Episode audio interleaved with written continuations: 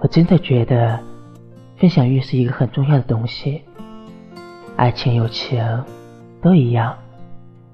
如果两个人对彼此都没有想说的话，没有事想分享，这段感情也就是要结束了。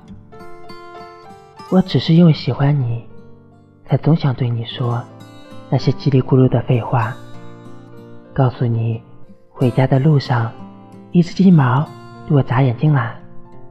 今天的早餐比平时多了两个牛肉丸。风好大，把我的头发都吹乱了。快看，我这边的星星超闪的。